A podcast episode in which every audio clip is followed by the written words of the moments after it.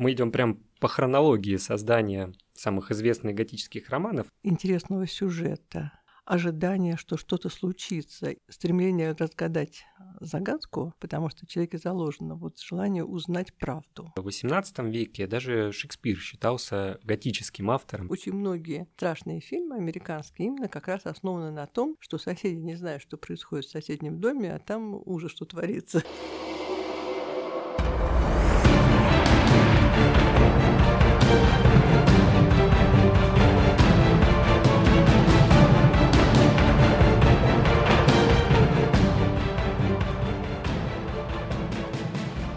Леса готической скульптуры, как жутко все и близко в ней. Колонны, строгие фигуры, Сибил, пророков, королей, мир фантастических растений, окаменелых привидений, драконов, магов и химер. Здесь все есть символ, знак, пример. Такой вот небольшой набор штампов где-то и атрибутов готики от Максимилиана Волошина из его стихотворения «Письмо». А меня зовут Артем Нойер, я автор проекта «Готика в России», и мы в этом подкасте говорим о разных гранях развития готики в России. В этот раз поговорим о готическом романе. Поговорим вместе с писательницей и литературоведом, главным библиотекарем Московской библиотеки имени Фурманова Мариной Соловью. Здравствуйте, Марина Павловна. Здравствуйте. Казалось бы, как связана архитектура и готический роман. Обычно мы все-таки говорим об архитектуре. Но дело не только вот в этой метафоре, когда готику очень часто сравнивали с книгой в камне, а в, скорее в личности одного человека, которого мы вспоминали в предыдущем выпуске об английской готике. Это Гораций Волпол, сын э, британского премьер-министра, напомню, библиофил, коллекционер, который в 1747 году приобрел поместье Стробери Хилл в пригороде Лондона и воплотил свою мечту построить готический Пушкинский замок. Вот это строительство, которое велось почти 30 лет, воплотилось в такой знаковый памятник вообще для истории архитектуры. Но, кроме того, Волпол настолько погрузился в эти готические фантазии и вошел в историю так же, как писатель. Его готическая история «Замок Атранта», она была издана в 1764 году, она имела ошеломительный успех. Марина Павловна, с чем связан был успех романа? Но я думаю, прежде всего, он был связан с потребностью людей в получении адреналина, потому что жизнь в английском поместье, она была очень такая замкнутая, порой скучноватая, а людям необходимо было получать определенную дозу а, страха, потому что страх это один из самых сильных, сильных эмоций. Вот в русской сказке одной «Лиса и дрозд» лиса просит Сначала она просит ее накормить, потом напоить, рассмешить и напугать. То есть это вот четыре качества, без которых человек не может жить. И поэтому потребность произведения, которое бы тебя пугало, оно просто заложено вообще в человеческом сознании. Вот вы говорили об архитектуре. Готическая архитектура, она очень красивая, она завораживает. Но ведь готический роман это связан с архитектурой тем, что действие должно происходить в замке то есть обязательно в замке, в закрытом помещении. А замок, как мы знаем, он полон тайн, он полон семейных трагедий, страхов. Там обязательно живет привидение, там обязательно когда-то были совершены убийства. И вот это сочетание эмоциональной встряски, интересного сюжета, ожидание, что что-то случится, стремление разгадать загадку, потому что человеке заложено вот желание узнать правду и еще получить там хэппи-энд, например. Тем более, что автор был человеком не заурядным, не простым, сама его фигура вызывала интерес. Я думаю, что вот соединение вот этих всех компонентов привело вот такой бешеной популярности не только этого романа, но и вообще самого жанра. Ну, как раз этот жанр, да, и повлиял на мрачный облик готики, который сформировался позднее, и с которым готика прочно ассоциировалась. Вы уже начали говорить об атрибутах готического романа и о личности Волпола. Но все-таки первое издание, оно было под псевдонимом. И вообще история как бы замаскирована да, под э, хронику действия, которое происходит в Италии. И только позднее, когда роман получил успех, автор раскрыл свое имя. Как вы думаете, с чем связан вот этот прием? Этот прием известный, потому что многие писатели, особенно если они были людьми такими знаковыми, если они имели богатых влиятельных родственников, которым не очень хотелось так сказать, чтобы их фамилия фигурировала в светской хронике или в какой-то скандальной хронике. И просто многие авторы боялись, как говорится, опозориться. Вот написал роман, все его ругают, а кто это? Да это вот сам лорд, сын, ой, какой кошмар, бедные родители, значит. Поэтому очень многие обращались к псевдонимам. Просто для того, чтобы посмотреть, как публика отреагирует. И потом, когда неизвестный какой-то автор, ну, его можно ругать, можно там не стесняться в выражениях для критики. То есть ты есть возможность узнать правду о своем романе. Я думаю, что вот это было для него основополагающим. Вы сказали о вот этом контрасте, да, адреналине, который хотели получать читатели. Ну, в архитектуре ведь тоже, да, буду так иногда проводить параллели. Готика, она тоже оказалась таким неожиданным прорывом и инженерным, и визуально она совсем не похожа на привычные образы классической архитектуры. Так и в готическом романе. Вот эта вся мистическая атмосфера, тайны, э, опасность, тоже такой контраст. А контраст чему? Слащавым французским любовным романом или что читали в то время? На первый половину вопрос отвечу. Дело в том, что вот готические архитектурные сооружения, они завораживают. Но главная задача ведь в основном э, готики сделались храмы. И человек должен был почувствовать всю свою вот ничтожную мизерность перед великим замыслом Творца. Вот Бог, а где ты? Главное, чего добивалась архитектура, чтобы человек, почувствовав величие Бога, его замысла, он, значит, ощутил свою греховность и как-то ее преодолел. И в готическом романе, в общем-то, тоже это прослеживается, потому что люди были совершенно беспомощны перед лицом высших каких-то сил. А тайна готического романа заключалась в том, что вот все эти ужасы, все эти привидения появлялись в результате греха. То есть было совершено какое-то грехопадение, и вот началась э, такая точка, такой триггер разгула дьявола. То есть дьявол появлялся, и вот через темные силы, он уничтожал человека.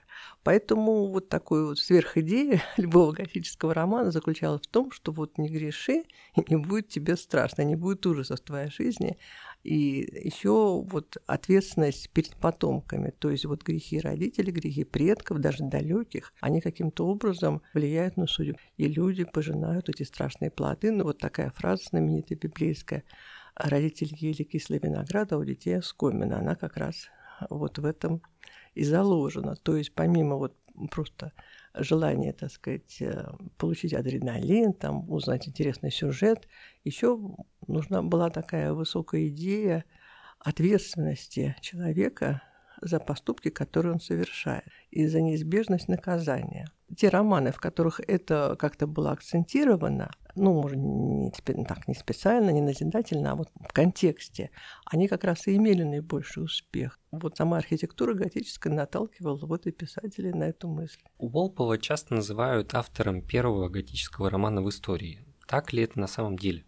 Ну, я хочу сказать, что вообще это вот название «Готический роман» появилось там. Редклифф было писал на эту тему. Но, по сути, вот этот жанр такого страшного произведения, который захватывает человеческое сознание и от, говорит о присутствии дьявола в жизни человека. Это же даже вот в фольклоре прослеживается, в сказках, например. И, кстати, многие русские сказки, они нам достаются в детстве в таком усеченном виде. Ну, например, сказка о курочке рябе, никто не может понять, что там за яичко золотое. А на самом деле, если прочесть вот фольклорные такие тексты записанные, оказывается, что вот это золотое яичко, это был тот рубеж между миром мертвых и живых. И когда его раскололи, то произошло просто страшные вещи. Там в церкви порвались ризы, так сказать, люди, значит, мертвые стали, вышли из могилы, вот поэтому дедушка с бабушкой плачут, и поэтому вот все это быстренько курочка все вернула обратно. То есть в каждой сказке, вообще и в русской, да и зарубежной, заложен двойной смысл. И, ну вот сказка «Красная шапочка», ну чем не котика, да? А, кстати, говорят, что это имело какие-то исторические корни. Дело в том, что под образом волка вот был какой-то страшное животное, которое всех поедало. Кто-то говорил, что это оборотень. На самом деле это один охотник э, французский, который, в общем-то, по нашим современным меркам был маньяк. Он дрессировал так своих собак, они скрещивал с волками, они набрасывались на людей. И когда дело дошло до государя, до короля, и он просто застрелил этих своих волков собак и объявил, что все нормально. То есть такие остросюжетные истории, конечно же, были и до. Да, поэтому вот не случайно очень часто такой сюжет, когда человек, вот герой сталкивается с темными силами, превращаются прекрасные девушки в страшных ведьм, потом их расколдовывают. То есть это тоже все элементы вот такой готики, как мы говорим. Но вот именно само слово готика появилось вот именно когда появились вот эти замки средневековые. С одним из предыдущих наших гостей, как раз с Сергеем Хачатуровым, мы говорили о понятии готики, у него есть работа на этот счет. Мы говорили о том, что понятие готический, оно трактовалось э, довольно широко, и в частности вот в период э, там, готического возрождения, готического вкуса, как его еще называют, в XVIII веке даже Шекспир считался готическим автором, потому что э, готическим называли все такое неизведанное, пугающее, Э, странное. И вот у Шекспира, у него же тоже в замках происходит, самые страшные истории у него происходят в замке. Макбет, а Гамлет? Абсолютно. То же самое, там замок Альсинор, да, то есть вот самые жуткие истории происходят в замках. И все таки возвращаясь к формату вот готического романа в нашем сегодняшнем представлении, э, чем, например, он отличается от рыцарского мы можем назвать какие-то вот истоки конкретные, там, гибельные погосты, я помню из вашей презентации, mm-hmm. такой рыцарский роман середины аж 13 века. Ну, вы знаете, такой вот э, жесткой грани, которая отличает рыцарское от готического, конечно, нет, потому что любое направление в литературе, оно плавно перетекает из одного в другое. Рыцарский роман все таки там больше акцент ставится на душевных каких-то переживаниях героев, Обязательно прекрасная дама должна присутствовать, подвиги ради нее. Обязательно влюбленные соединяются или наоборот смерть их разлучает. То есть главное все-таки в рыцарском романе это а, отношения, чувственные отношения между героями. То есть подвиг во имя прекрасной дамы. А вот в таком романе ужасов, в готическом романе, вот эта как-то прекрасная дама, она несколько отходит. И даже если она появляется, то это обязательно какая-то роковая любовь, которая приводит к гибели. В общем, или какой-то это инцест, вот как в «Падении дома Эшеров» Эдгара По, да, или это а, какое-то наваждение дьявольское. То есть э, эта вот чувственная сторона, она представлена с черной своей стороны, не с возвышенной, а именно с такой темной, темная, так сказать, сторона любви, я бы сказала. А в рыцарском романе все-таки это светлая сторона любви, это благородство, это та любовь, которая человека а, на подвиги вдохновляет.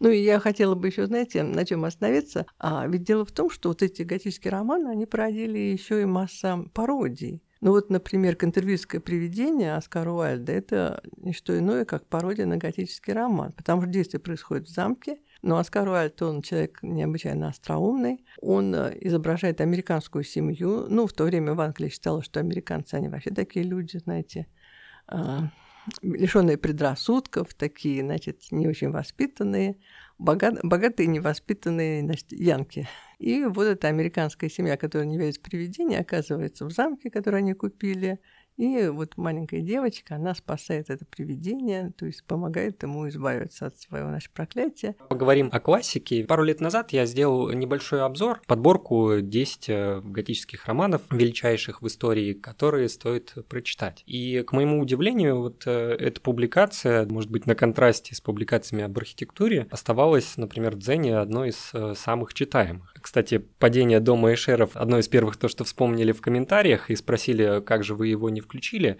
Я отталкивался все таки от определений, и, к сожалению, Эдгар Аллан По не написал ни одного романа, он э, писал э, тоже готические истории, но в более кратком формате. Мы говорим и о том, и о другом, и вообще о готических историях.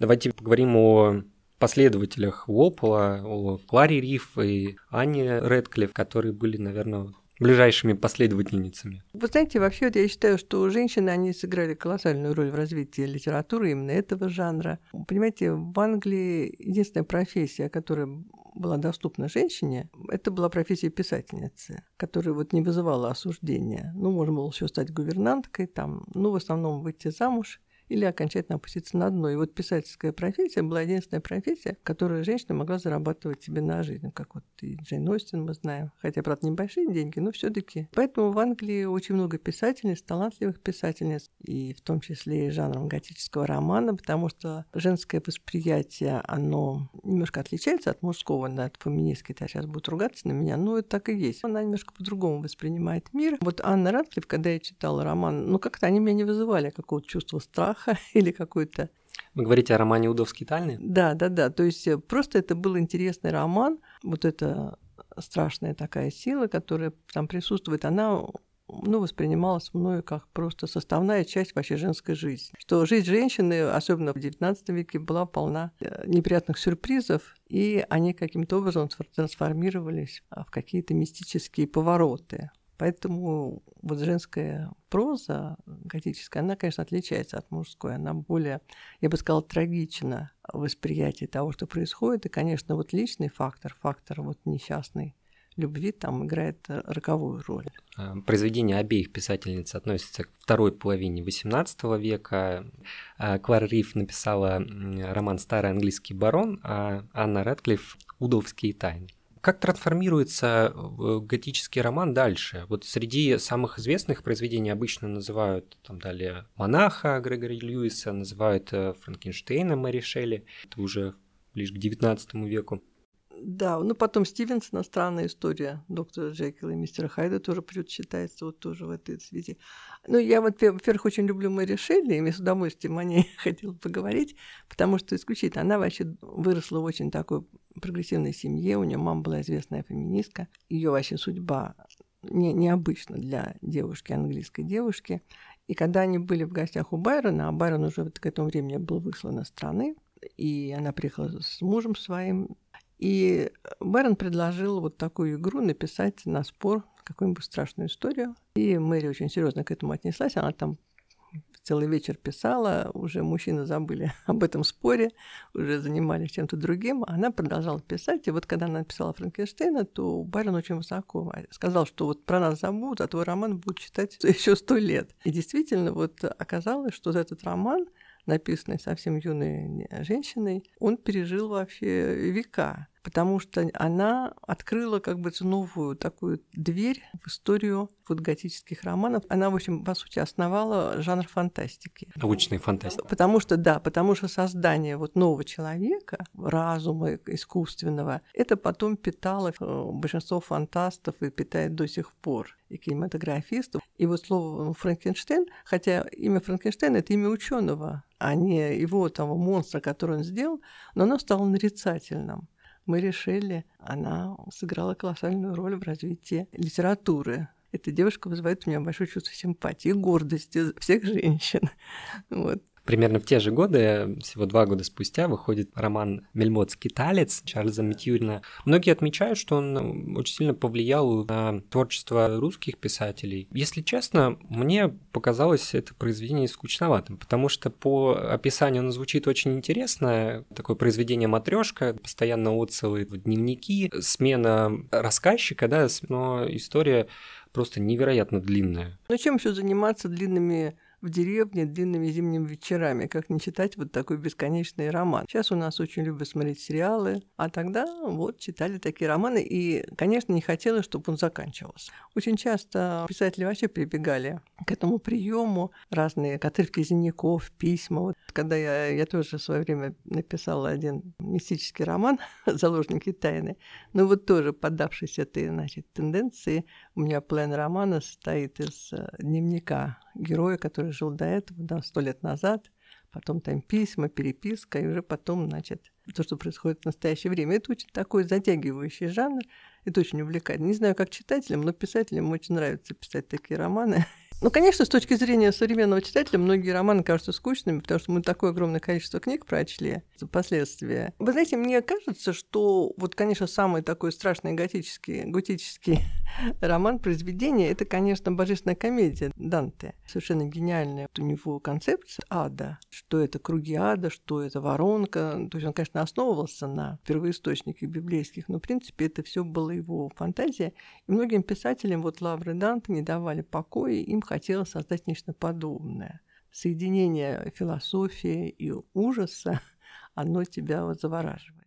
Когда открываешь список готических романов и их авторов, то в основном это писатели, жившие на Британских островах. Но готический роман, одно из его, ну так скажем, ответвлений, оно уходит в США, приятно, что с вами можно поподробнее об этом поговорить, потому что вы там и жили, и работали. Говорю о романе «Дом о семи фронтонах» Натаниэля Готтерна. Как раз вы упоминали вот эту историю с проклятием, да, которая тянется, и последствиями, когда герой живет не по совести. И как раз вот в этом романе это отражается. Считается, что роман повлиял на целое направление, да, или жанр развитие готического романа в Америке, э, южная готика, как его называют, в контексте такой вот депрессивной безнадеги, морального упадка рабовладельческих штатов, но роман «Дом, «Дом о семи фронтонах», там действие происходит на севере. Вы знаете, дело в том, что вот американские континенты, вообще природа Америки, она настраивает тебя на какое-то ощущение мистического предназначения. Там в кино эти американские города, это Нью-Йорк, безумно совершенно, очень красивый Вашингтон – но не случайно Ильф и Петров сказали «одноэтажная Америка». И вот когда вы проезжаете по Америке, а я проехала по, очень по северу, по югу, то действительно ты вот едешь совершенно по безграничной какой-то поверхности, по зеркальному шоссе, где вообще абсолютная пустота. И вдруг ты видишь где-то на холме какой-то очень красивый дом. И, естественно, приходят мысли в голову, а что там в этом доме?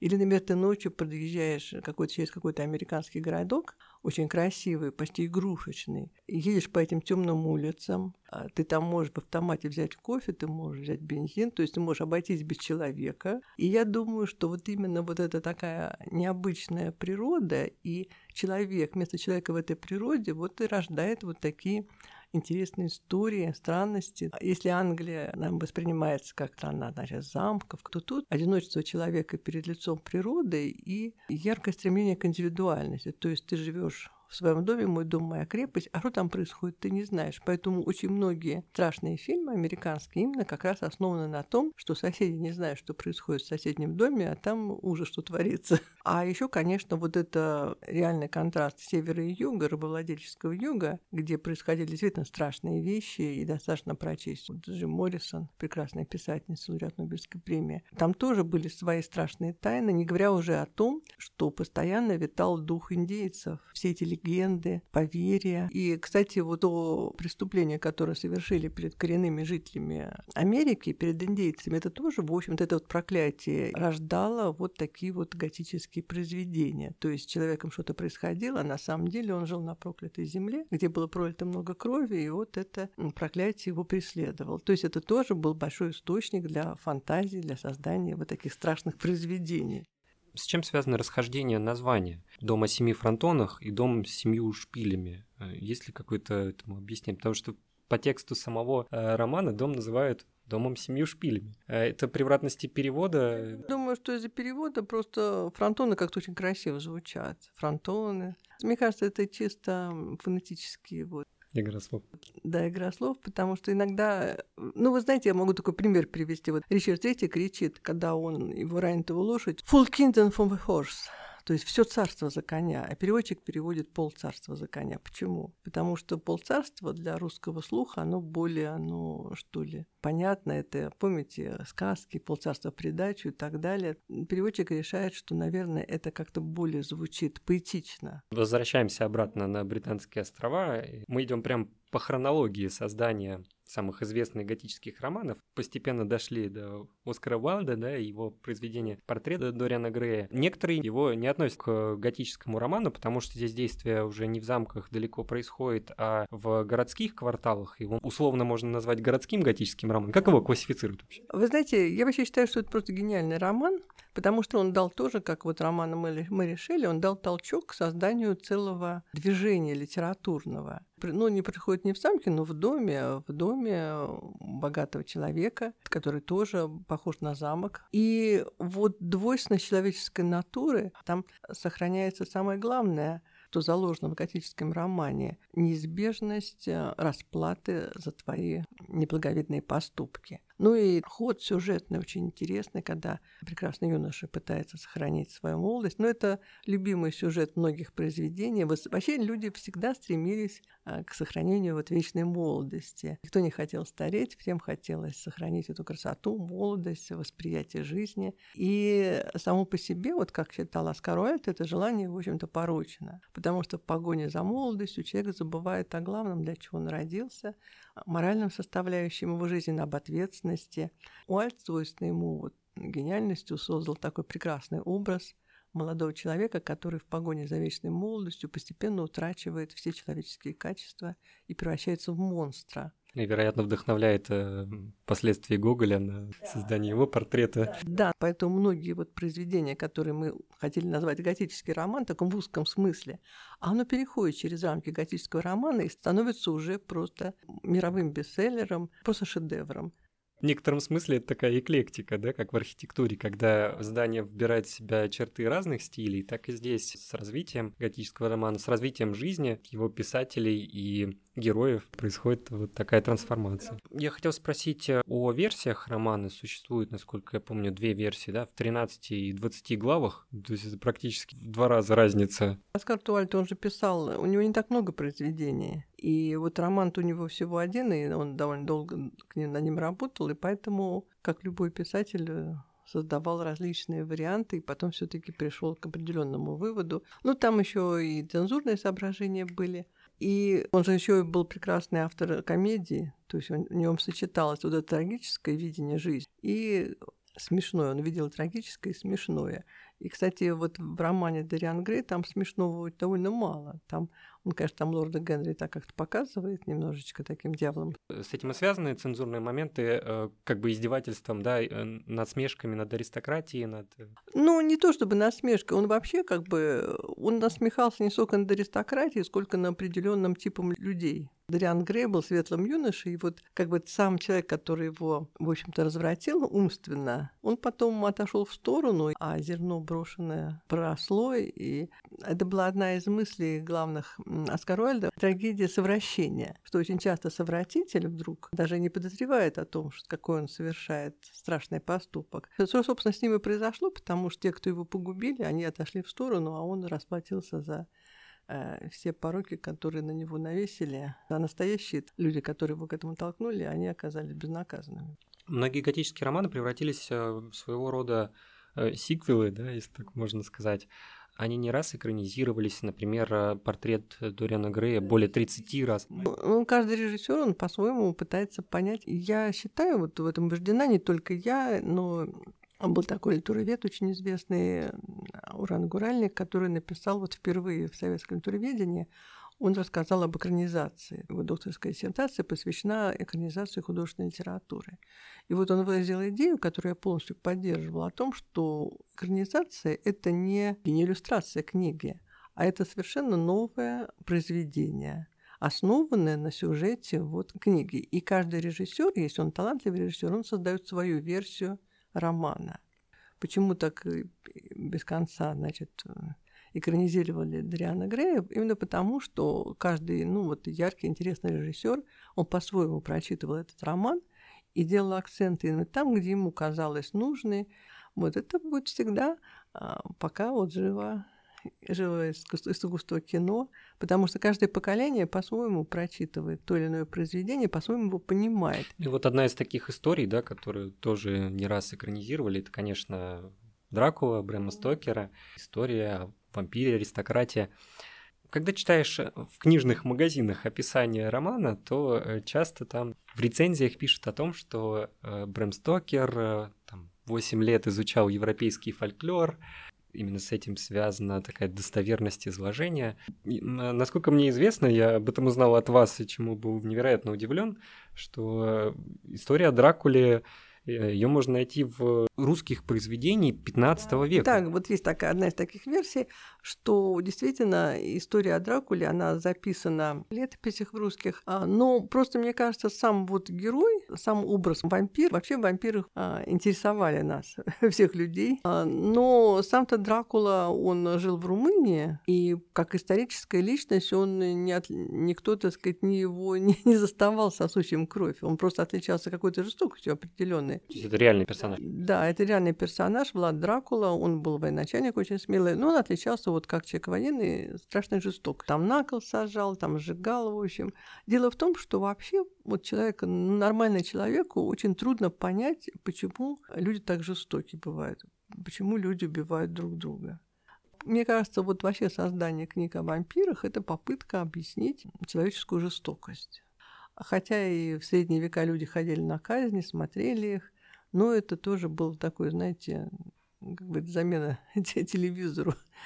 Вот. Но все-таки э, нормальный человек, он не мог для себя понять. Вот, и вот у него было несколько объяснений, что, во-первых, на человека вселяется дьявол, поэтому он совершает это, или он продает душу дьяволу, или же он вот получает какую-то энергетическую подпитку от крови, потому что мало было что известно о крови, и ей придавали вот очень большую такую мистическую роль. Ну, не случайно там была такая еще дама, которая вообще принимала ванны из крови девушек, считала, что вот если там кровь девственницы, значит, э, возвращает молодость, все та же история Дариана Грея. И Батария, вот знаменитая была герцогиня Батария, тоже там в Румынии. И даже вот куда далеко ходить, у нас была такая слотычиха безумная, а, издевалась над своими крепостными, то есть ей доставляло удовольствие мучить и убивать физически крепостных. Но в России, хотя было крепостное право, было запрещено убивать. И пытались на нее жаловаться, но всех, значит, кто пытался жаловаться, отлавливали. У нее были большие связи в Петербурге, и просто совершенно случайно прорвались там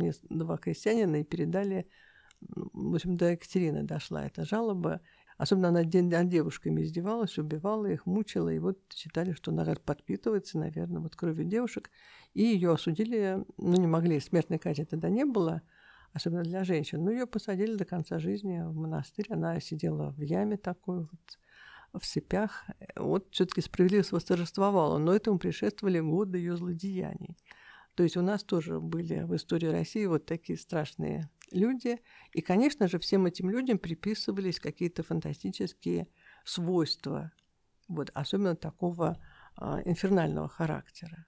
Мы с вами ушли немножко в мрачную романтику, но я как раз э, начал о теме такого русского следа в готических романах и э, ну и вот из того, что я вспомнил среди тех готических романов, которые мы уже обсуждали, Франкенштейна, да, где действие прямо-таки начинается в Петербурге в Архангельске, где Франкенштейн как раз на корабле преследует созданное им чудовище. Ну и в Мельмонте Скитальце также была, например, русская шхуна под названием Дмитрий, которая из Варны прибывает в Англию вместе с ящиками с землей, в которых и переносится на британский континент Вурдалаки. Как готическая традиция романтизма повлиял на творчество российских писателей? Ну, в то время, как вы знаете, русская интеллигенция дворянская, она знала иностранные языки и не нуждалась в переводчиках, читала в оригинале.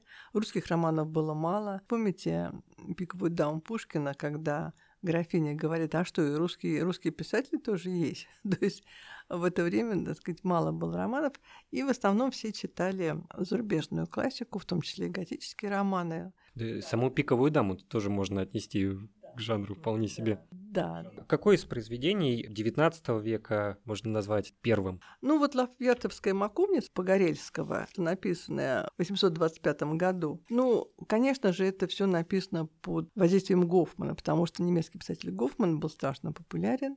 А, у Гофмана было какое-то странное такое соединение. Там нельзя было сказать, что у него готические романы. Скорее, они основывались на немецких сказках. Кроме Гофмана, еще, конечно, произведения Гёте и вообще немецких романтиков. Они... Вот, потому что они как-то были ближе. Нам были ближе вот эти страдания героев и их столкновения с темными силами, но не на фоне какого-то замка, а на фоне какой-то лесного, а, лесной сторожки, что было близко очень русскому человеку. Вот эти леса непроходимые, ну и потом, конечно, вот э, Санкт-Петербург, он тоже вызывал у людей такой суеверный ужас. Вот не случайно многие произведения странного характера происходят в Петербурге, потому что, по сути, этот город не мог быть построен он, это там были болота непроходимые, и для того, чтобы построить, потребовались колоссальные человеческие и жертвы, и усилия. И сам Петр тоже вызывал такое а, священный трепет и ужас. Его фигура тоже у многих людей неоднозначно вызывала, его, его побаивались, и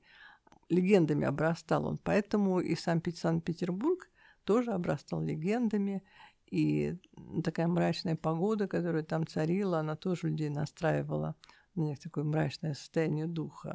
Но для любителей таких как раз готических историй, готических романов, э, все таки российские писатели, я, честно говоря, не вспомнил ни одного примера, вот полноразмерного по формату, да, а готических историй, там, повестей, их э, не так уж мало. Если открыть список, то тот же там портрет Гоголя, который мы уже упоминали, там, и «Страшная месть» тоже, и э, написанный в соавторстве с Пушкиным Титовым «Уединенный домик», да, на Васильевском, о Петербурге. Да, и даже «Пиковая дама», и «Блаженство безумия Полевого», там «Киевские ведьмы», «Ареста Сомова». Произведения Адоевского Алексей Толстой, да. Я все веду к тому, что все эти перечисленные произведения, они укладываются в период 1830-х э, годов. У нас вообще литература так развивалась, как бы скрещендо. Я просто хотела вот на Гугле остановиться, потому что это один из моих любимых писателей, и его влияние было огромным, как раз он в это время творил. Мне кажется, вот Гоголь, он соединил в себе то, что вот создает лучшие произведения такого готического жанра, потому что, с одной стороны, это страшно, а с другой стороны это глубоко философски и имеет определенный контекст. Ну вот такой пример приведу. Вот один из самых страшных его произведений – это «Ви». Обратите внимание на имя героя. Его зовут Фома Брут. В имя выбрано не случайно, потому что мы знаем Фома – это Фома неверующий, то есть это был единственный апостол, который не поверил в воскресение Христа, пока не убедился в этом материально, то есть не положил его пальцы на его, в его раны. А фамилия Брут, ну, мы знаем, что у Юлия Цезаря был приемный сын, который вошел в состав заговорщиков, один из тех, кто вот убил Юлия Цезаря, то есть человек, совершивший предательство, не случайно у Данте в аду он там рядом с Иудой расположен. То есть вот соединение этих имен говорит о том, что человек, который испытывает на себе влияние темных сил, которые могут его погубить, он, с одной стороны, как Фома, заточен на материальное видение жизни, а второе, он придает какие-то идеалы определенные. Но потом не случайно он выбрал его семинаристом, потому что семинаристы, они народ были такой веселый, и как люди, которые профессионально готовили себя к роли духовников, все-таки происходило такое профессиональное выгорание. Оно свойственно и врачам, и учителям. Когда начинаешь как-то не очень любить там прихожан, надоели, все ходит что-то. И очень много вот таких анекдотов, очень циничных, как раз рождалось в семинарской среде. И вот именно не случайно это был такой вот его замысел, показал, что вот именно этот человек и попал в вот эту жуткую передрягу, из которой не мог выбраться. А не мог он выбраться по вот ряду причин, которые указаны в его имени, указаны а, в его образе жизни и так далее. Повесть Ви как раз это не только рассказ о каких-то страшных вот событиях и о поверьях, бытующих на территории вот Малороссии, но и о том, как вот во всех готических романах, о том, что человек пожинает последствия своей нравственной позиции. Потом все, вот, ну, страшные месть, да, жуткий совершенно рассказ, а что в основе? В основе лежит предательство. Поэтому у Гоголя не просто так, он там пишет какие-то жуткие истории, а именно у него всегда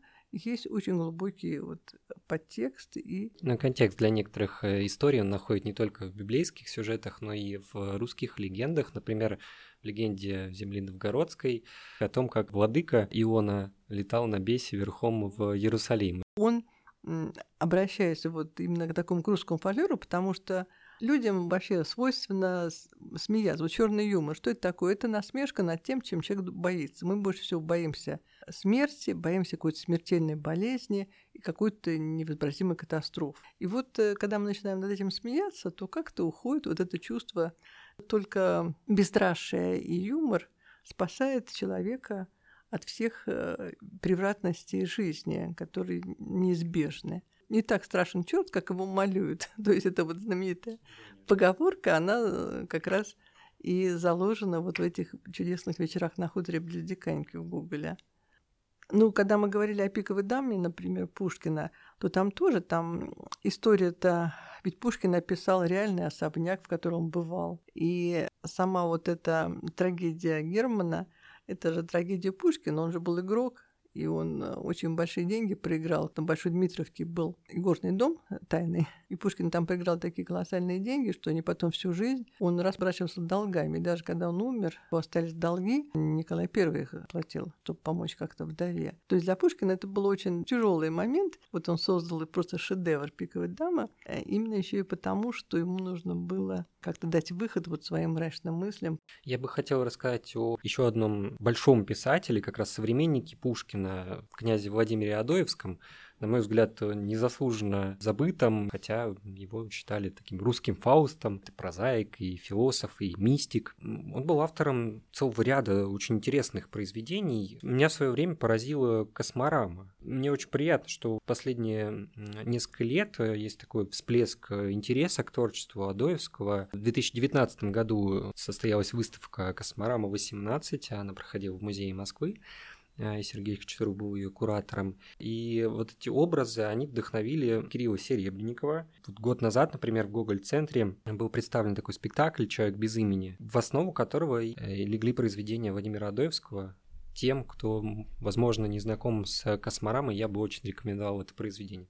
Марина Павловна, есть ли у вас любимое произведение среди готических романов или готических историй? А, у меня любимый писатель Гёте. Я очень люблю Фауста. Это мое любимое произведение. Мой очень большой друг, гениальнейший поэт Юрий Юрченко, он тоже очень любит Фауста. И он написал потрясающую пьесу, которую я без конца пересматриваю. У него в театре поэта. Она идет, называется «Фауста Елена» знаете, вторая часть Фауста, которую мало кто читает, а там очень много интересного и потрясающие по силе стихи. А там рассказывается, что Фауст захотел увидеть самую прекрасную женщину, он ее полюбил, и Мефистофель ему устроил свидание с Еленой. Они даже прожили, у них родился сын, потом сын погиб этот. И очень такие трагические страницы, Елена от него уходит. То есть вот какая-то такая странная история. И вот Юрий Юрченко, он взял за основу вот этот маленький сюжет и сделал из него целую пьесу и совершенно по-другому, в другом контексте решается вот это взаимоотношение добра и зла. И для меня, конечно, это любимейшее произведение. И, кстати, я хочу сказать, что вот э, роман «Мастер и Маргарита» тоже по-своему готический роман, потому что Булгаков сделал главным действующим лицом, ну, одним из главных лиц это дьявола, Воланд — это одно из имен дьявола. И он вдохновлен, конечно же, тоже Гёте бесспорно. И когда появился, я очень хорошо помню, я была да, школьницей, когда появился роман «Мастер и Маргарита», это был взрыв вообще атомной бомбы. В нашем государстве, в Советском Союзе тогда, как понимаете, религия была под запретом, и большинство людей совершенно было неграмотно вот в мистическом смысле. То есть Библию вообще никто не читал, по ее не было в продаже. И вообще о многом происходящем узнали из этого романа. Многие какие-то фразы воспринимались буквально. Когда, например, Воланд говорит «ничего не просите у сильных мира сего», то это воспринималось как руководство действию, забывая, что это сказал дьявол. Потому что в христианской традиции сказано «просите, и будет дано вам». И тем самым Булгаков ну, дал понять, что сильные миры сего, которые находятся в этот момент, они служат дьяволу. То есть имея в виду, конечно, нашего дорогого Иосифа Виссарионовича Сталина. Иногда вот в контексте какой-то страны появление мистического романа, оно воспринимается как какое-то руководство к действию, какое-то открытие. Давайте попробуем подвести итог. Готический роман оказал огромное влияние на вот этот образ мрачной романтики, хотя мистическая литература, она известна гораздо раньше. Если готический роман появился в том формате, в котором мы его знаем в XVIII веке, то мистическая литература гораздо раньше, в частности, на русском языке это радзивилловские летописи XI века о том, как Полоцка наводнили бесы, каждый, кто на них там пытался посмотреть, умирал от неведомой болезни. То есть а, стремление пощекотать свои нервы, получить адреналин, оно вообще свойственно человеку, и это достаточно давняя история, но готика придала этому такой эстетический какой-то облик, и даже философский какой-то, подвела такую философскую черту под этим. Ну и как в архитектуре, готика, она не останавливается на средневековье, а появляется в самые разные эпохи, так и готический роман, он трансформировался, и соединяясь с другими мистическими историями, он вошел прочно в массовую культуру, комиксы и мультфильмы, там тот же, не знаю, Бэтмен, готический герой. Не говоря уже о количестве экранизаций самых известных произведений. Я хотела о современной литературе сказать несколько слов. В современной литературе очень востребован этот э, жанр ужаса, книги Мамлеева, например. Потом Алексей Иванов, пищеблок про вампиров. А Михаил Елизаров, у него тоже роман «Мультики» совершенно жуткий, а где тоже вот элементы готики присутствуют, стремление внедрить вот эту тему присутствует и очень популярно, кстати, у читателей. То есть э, интерес читателей к этой теме, он не ослабевает. Но если у вас вдруг ослабел интерес, и вы все перечитали, то всегда есть возможность перечитать в оригинале. Большое вам спасибо, Марина Павловна. Это время пролетело незаметно. Да, спасибо. Ну и большое спасибо Благосфере за возможность записаться в этой студии. А я с вами прощаюсь до следующих выпусков.